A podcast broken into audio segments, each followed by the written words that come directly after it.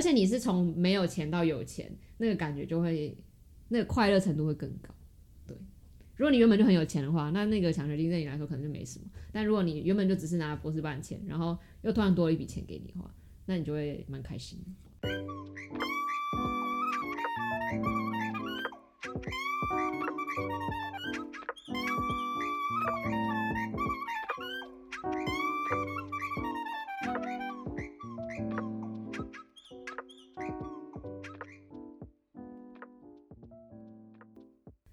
收听阳光农场，我是酷酷，我是诺亚。好，那就我再稍微讲一下，提醒大家，我其实现在在纽约念心理学博士班。对，哦，那我是目前在纽约从事财会工作的诺亚。那上一集呢，其实就是分享了我为什么会念心理学博士班嘛。对，那这一集呢，我们要讲什么？哦，反正我们要讲的呢，就是说，嗯。博士班在纽约的一些 package 怎么样？就是比如说他的一些呃学校的补助啊，教授给他们的一些补助，让他们可以在纽约这个非常昂贵的城市可以好好的生存下去。对，对啊，就是可以做的事情很多，当然也会花费也会相对来说比较大一些。是没错，嗯，对啊，那就是讲到花费好了，那就是你你因为你刚刚提到说就是博班是有钱拿的嘛，那。就是，那你想，就是博班那么多选择，那在纽约想当然尔就是花费会比较高。那比如说，那博班的收入在纽约也会比较高吗？呃，我觉得我们学校似乎是有给，就我所知好像有比 U p e n 高一点点，但是那个高的程度可能就没有，比如说房租的呃便宜程度可能就没有办法整个 cover 掉。所以就是如果要这样算的话，其实可能在费城念博士班的，呃。钱可能是多一点啊，就是如果这样 cover 物价物价跟开销的这样的比，其实这各行各业都是啊。但是各行各业在纽约当然也会比较薪水也比较高，可是因为纽约物价真的高很多，特别是房租，所以就不会是完美的打平。对，然后嗯，我觉得生活起来是蛮蛮 OK 的啦，就是嗯，就是你要蛮知道自己。想要花钱在什么地方，就是你不能所有东西都花很多钱。比如说，你可能是假设你知道你自己是一个很喜欢买衣服的人，那你可能就要在比如说吃上面省一点，或者是你如果是一个很喜欢看表演的人，那你就可能知道说，那你就不要花太多钱在买衣服。不是，就是不要穿太贵的衣服，还是可以穿衣服，还是可以穿衣服，好吗？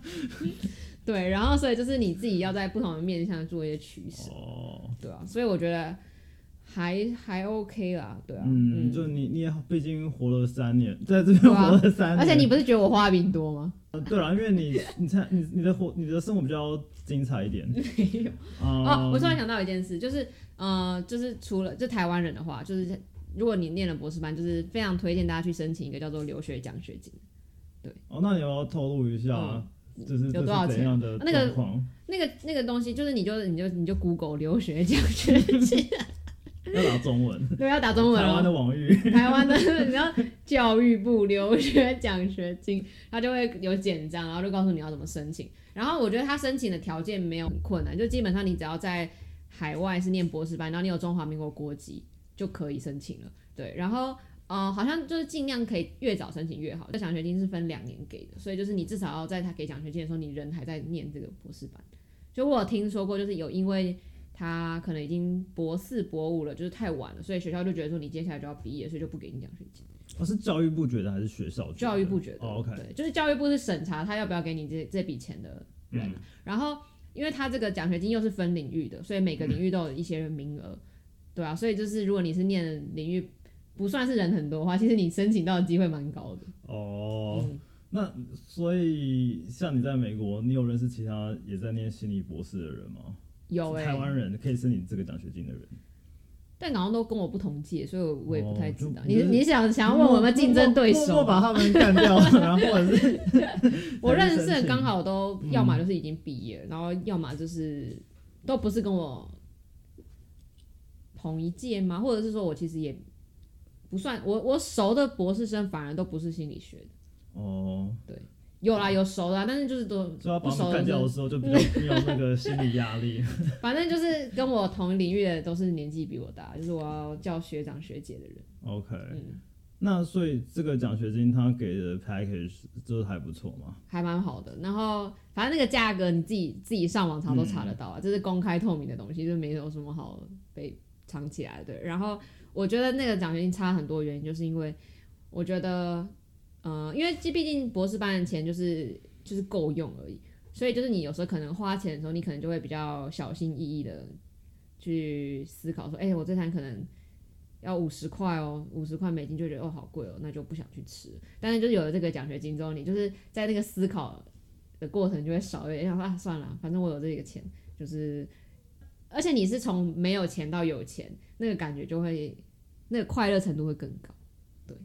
如果你原本就很有钱的话，那那个奖学金对你来说可能就没什么。但如果你原本就只是拿博士班钱，然后又突然多了一笔钱给你的话，那你就会蛮开心，可能就没有了。对，那时候我可能就去当助教吧。哦，就哦，对对对，说到讲助教，就是呃，你刚才有问我，就是我们的薪水怎么样嘛？那呃，以我们学校来说，我觉得这这一点可能就是我们学校蛮好的，就是我们学校没有强制你一定要去当 TA，就你要拿那笔奖学，呃，你要拿你的生活费，你不需要当 TA。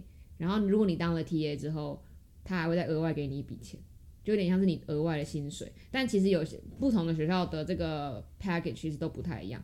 有些学校的话，可能就是你要拿到这笔生活费，你就必须一定要当 TA，但是他是强制你一定要当 TA 的。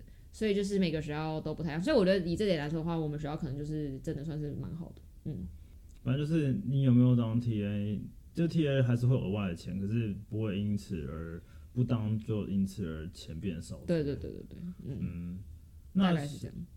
OK，那像比如说你们实验室好，你是博班生嘛？那有其他的，像我知道当然有老师，有那有硕班生嘛，或者有其他的人吗？你可以就是简单讲一下你们实验室的一些组成啊，然后你们彼此之间怎么互动或合作？我们实验室没有硕班生，因为其实在美国硕班生蛮少，对，以心理系来说的话，对，所以就是我们主要就是以博士生为主，然后。我们实验室算比较小的实验室啊，就我们老师说他不喜欢太大的实验室，然后他不喜欢太大的实验室哦，我跟那台大的实验室，我太大了，就是嗯，然后嗯，我们除了博士生以外，还有一个叫做博士后研究员的。那博士后研究员基本上就是他们已经念完博士班了，然后他们要成为嗯教授之前的一个，就有点像是研究员的角色。然后他们当然也是还是在学习。然后我们实验室大概有。目前有三个这样子的角色，就三个博士后研究员，对对对。然后，呃，在美国的话呢，教授就是以最叫什么最传统的教授，他们叫做所谓的叫做 tenure track，就意意思就是说，他有一个蛮明确的升迁管道的，就是他有就是助理教授、副教授跟正教授，然后他们就是有这样子的，呃，就跟台湾也差不多。嗯。但还有另外一种类型的教授，就是。他们他们好像就是叫做 research assistant professor，那他这个东西就是没有所谓的升迁，他基本上就是你要做研究，你要你可以在学校做研究，然后，但是你研究的钱基本上就是呃要自己去申请经费，对，然后你你也要教课，但是你就没有所谓的升迁的这个管道，所以是社畜教授，有一点哦，但反正就是还是有人做这件事，就他的钱可能比那个博士后再更多。然后，如果哦，不过这个好处就是你，你其实你像我们实验室就有这样一个角色的人，然后他就有点也不算到依附吧，就是比较像是跟我们老师有点平起平坐，但是主要就是还是需要再挂在我们老师，就是就是有点像大教授跟小教授的感觉的的名下，嗯。那像这些像你刚讲的 research assistant professor 这个角色。那他的目标是想要成为 tenure track 的教授，还是他有其他的目标？没有其他的目标，他就是要成为那个 tenure track。嗯，应该就是说他没有要再成为 tenure track 了吧？没办法了。如果你要的话，你就要再重新申请啊。就它是完全两件事。这是约聘教授的意思吗？可能也可以这么说。我也嗯，我不太清楚要怎么，因为这个东西比较少听到了，然后。可能每个学校的规定也都不太一样，对吧？但是就是有这么样的一个角色。OK OK，嗯，了解，叫做 Research Assistant Professor。对对对，研究教授，就有点像是这样，社畜。对，就是反正我的人生就是这样了。可是就是其实你要说他们也，他们也等于说，虽然说没有像教授，可能没有办法有教授相相应的薪酬嘛，可是他们其实也不用承担那么多责任。就是教授可能就会需要去想说，哦，实验室的钱要怎么来啊？他们就比较，就像以我们 实验室那个那个教授，就是就是那个 research assistant professor，他前两三年好像都没有拿到，都没有申请到研究计划，那他的薪水其实就是我们老师给的。哦，那其实我我我现在我蛮能理解那个角色在干嘛，因为我我们事务所最大的叫 partner，partner 就像教授的感觉。然后我们我我之前跟你讲过，有个叫做 director 吗？呃，就 director 或者是 salary partner。哦，对，有点像这个，就是 salary partner 的感觉。就是他就是就是他是拿薪水的，他角色跟 partner 很像，可是他就是比较没有那么大的业务压力。所以我想说，没没错没错，你这个比喻非常非常的好，就是这样。完全懂。嗯，我是你刚才讲说有。Postdoc 那有博士生，有 Research Assistant Professor，然后也有当然就是 Tenure Track Professor，它是最大的。对，那还有其他的，就其他就是 RA 啊，就是研究助理啊，或者是有些大学生可能就像他对申请博士班有兴趣，他就也会来我们实验室一起做研究这样。现在卡位这样子。对对对，就或者是为了之后要拿老师的推荐信吧。那 RA 就是是专专门是就是 RA，有专门的 RA，对对对，嗯。哦。那我们实验室还有一个还有一个东西叫做 lab manager 啊，就是实验室经理，就是比较像是管管理管理职位的行政上的东西。哦，就是处理行政行政事务的东西。哦，比如说可能一些，比如说经费的对啊，或者是报账啊什么的。嗯。或者是比如说我们实验室要开什么，要办一些什么活动，他可能就要问大家什么时候有空啊，这种类型的事情。哦，就各种杂事。对，就是杂事啊。对。哦，那秘书的感觉。对对对，就有点秘书的感觉。这样感觉你们实验室其实还蛮有规模的。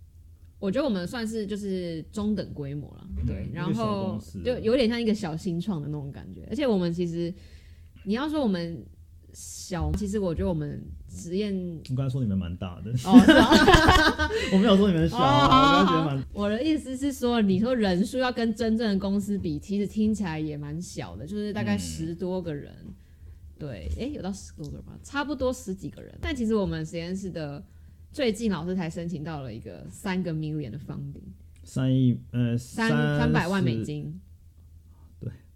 对，我应该要知道，不用换算成台币啦，反正就是三百万美金。然后就其实你想想看，其实也蛮多钱，就是而且这只是其中一个计划，我们还有另外其他计划。嗯，所以就是老师，呃，老师，我们我觉得。这也是大家为什么我觉得想来想来美国做的研究的原因之一吧，就是钱的那个规模真的是有差。就是企业或者是政府其实会蛮愿意资助实验室。呃，我觉得要跟什么国防军事那些比，当然是小很多啊。但是就是他们一给给的钱就是很多。嗯，对啊，听起来还蛮可观的。而且这只是其中一个项目，还有其他对对对，还有其他项目，对。所以就是老师的能力，就是其实后来教授能力有点是展现在这上面，就是展现在你到底有没有办法拿到钱来做研究。嗯嗯，那所以就是看到这些实验室的生态啊，然后可能你现在当然更清楚你之后的一些道路选择嘛，职业道路的选择。那你有觉得说你会更想要偏向走？呃，比如说成为博士后，然后成为教授这条路，或者是说你可能会想要直接去一些企业担任，你说就工作就是对，就是另类社畜的感觉。我现在是觉得，其实就有点，我自己现在还没有完全做好一个决定。但我我自己现在是说，先把我第一篇研究发表出来之后，我就会比较认真的思考。所谓的认真思考，就是我可能就真的会去，比如说，如果我要去业界的话，我就要去找实习，或者是说，呃，如果，呃，要继续走学术的话，那我要看，主要其实还是要看我我的研究做出来有多少人有兴趣啊。然后，呃，另外一个就是像我刚才说的，就是其实到了教授那个级别，你的重要性其实展现的是在你到底有没有能力可以把让说服别人给你钱做研究嘛。那这件事情其实是我们老师最花最多时间在做的。那这件事情其实跟做研究本身已经没有有关系，但是没有不像没有这么大的关系。所以我也要思考就是，那如果我真的当教授之后，我其实真正花在做研究的时间其实也不一定很多。另外一个思考就是，其实现在也很多企业也是会有 researcher 这个职位，对，所以嗯，结论就是我还没有做好选择，就是没有结论，可是你还在思考，对，然后那就只是我在思考不同路会有这样子的呃生活方式吧，对啊。嗯，好，那你就慢慢想。我就说我要等到我才发表的第一篇研究，我才有更多的资讯来决定我适合做哪一个。现在我还没有够足够的资讯做这个选择。那你什么时候要发表第一篇？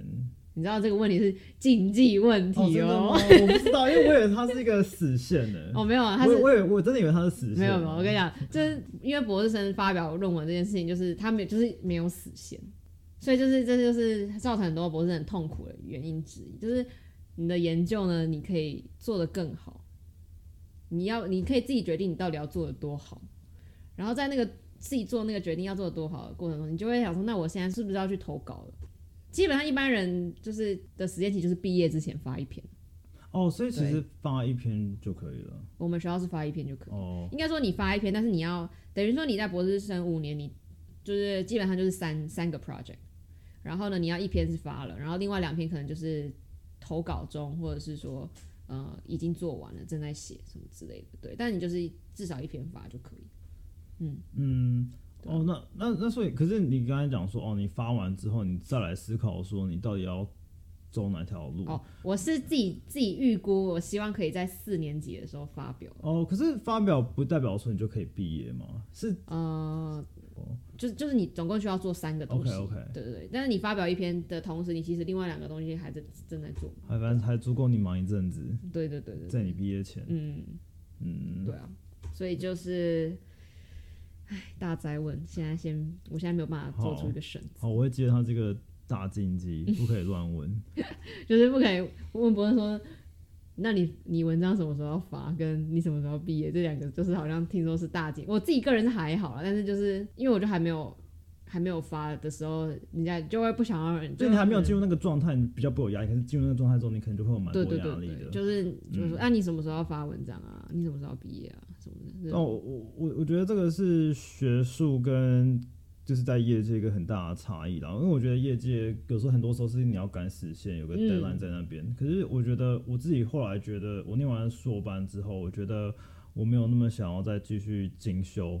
有个很大的原因是因为我觉得读硕班的时候，有时候真的蛮累的，就是累就是在于像你讲的，就是它只有更好，没有最好。嗯。然后所以就是说，不管怎么样，你都是可以。就是吹毛求疵，对于你的研究，或是对于你的学问，或者是对于你的一些研究的东西，对你都是可以持续吹毛求疵的。那就是这些东西，即即便是可能从九十分到九十一分，它是要花非常非常大的精力去嗯改改善。嗯，那当然你可能看得到的成果就只多那一点点，可是那一点点就足够你去花很多的时间成本。甚至就是精神成本，嗯，对吧？所以，我我我可以想象，其实这是很累的了。对，所以其实这也是很多人后来决定不继续做学术的原因，就是他可能在业界，就是他的那个周期就是很，就像你说有 deadline，反正我就是不管怎样，我我在这个时间点之前做完，不管好不好，我就是先要交了，就是要交了。对，但是就是，然后这样的话，你可能就就比较不会有心理压力吧。就是如果你有很多研究，其实那个年限就拖了很长。拖了很长，你就是在那个过程当中，你就是要一直做这个东西，然后没有那种终点的感觉，就一直跑不到终点那种感觉，所以就是会让人觉得心理压力很大。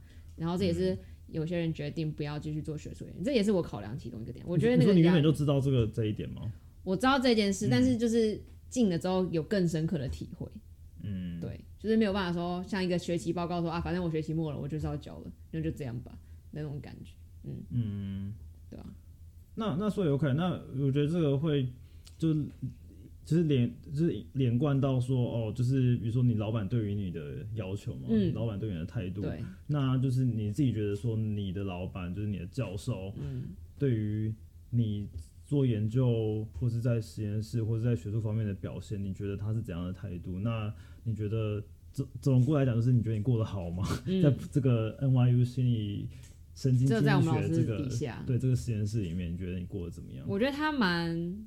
不会逼人的，就是他不是那种工作狂的老师，所以就是他不会逼迫你一定要在什么时间做出什么事情。我知道有些老师会哦，我觉得我们老师算是有点介在中间，不是那种超级工作狂，但是他也不是那种彻底放任型的，就是在这两个极端其实都蛮不好的。彻底放任型的话，就是老师基本上都不管你，你也不就是得得不到你该有的那个叫什么，呃，指导。盲人摸象。对对对，就是你就是大海捞针，没有办法得到老师任何的指导。那另外一种极端就是，没错，另外一种就是老师非常的逼紧迫盯人型的那种，就也蛮可怕的。然后我觉得我们老师就是，我觉得我们老师那个平衡抓的蛮好的。我自己也会有对自己有一些要求啊。那我觉得我目前来说好像。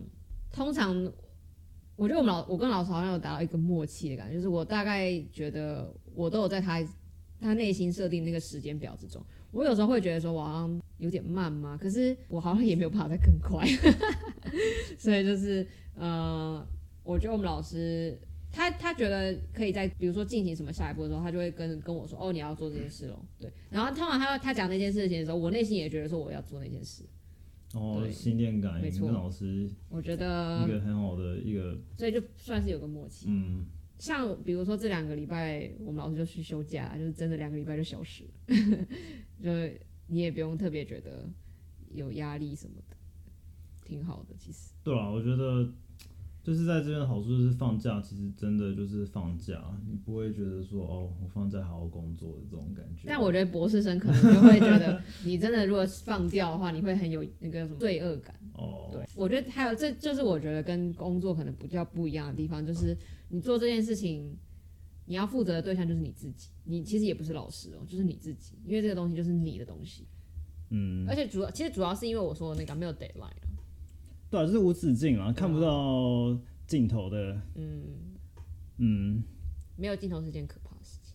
对啊，我这个完全同意，对啊，所以我可以想象你的一些压力了。对啊，就是快跟慢都是你你可以自己做决定的人。嗯，对啊，可我觉得好处当然也就是说比较自由。如果你遇到一个好老板。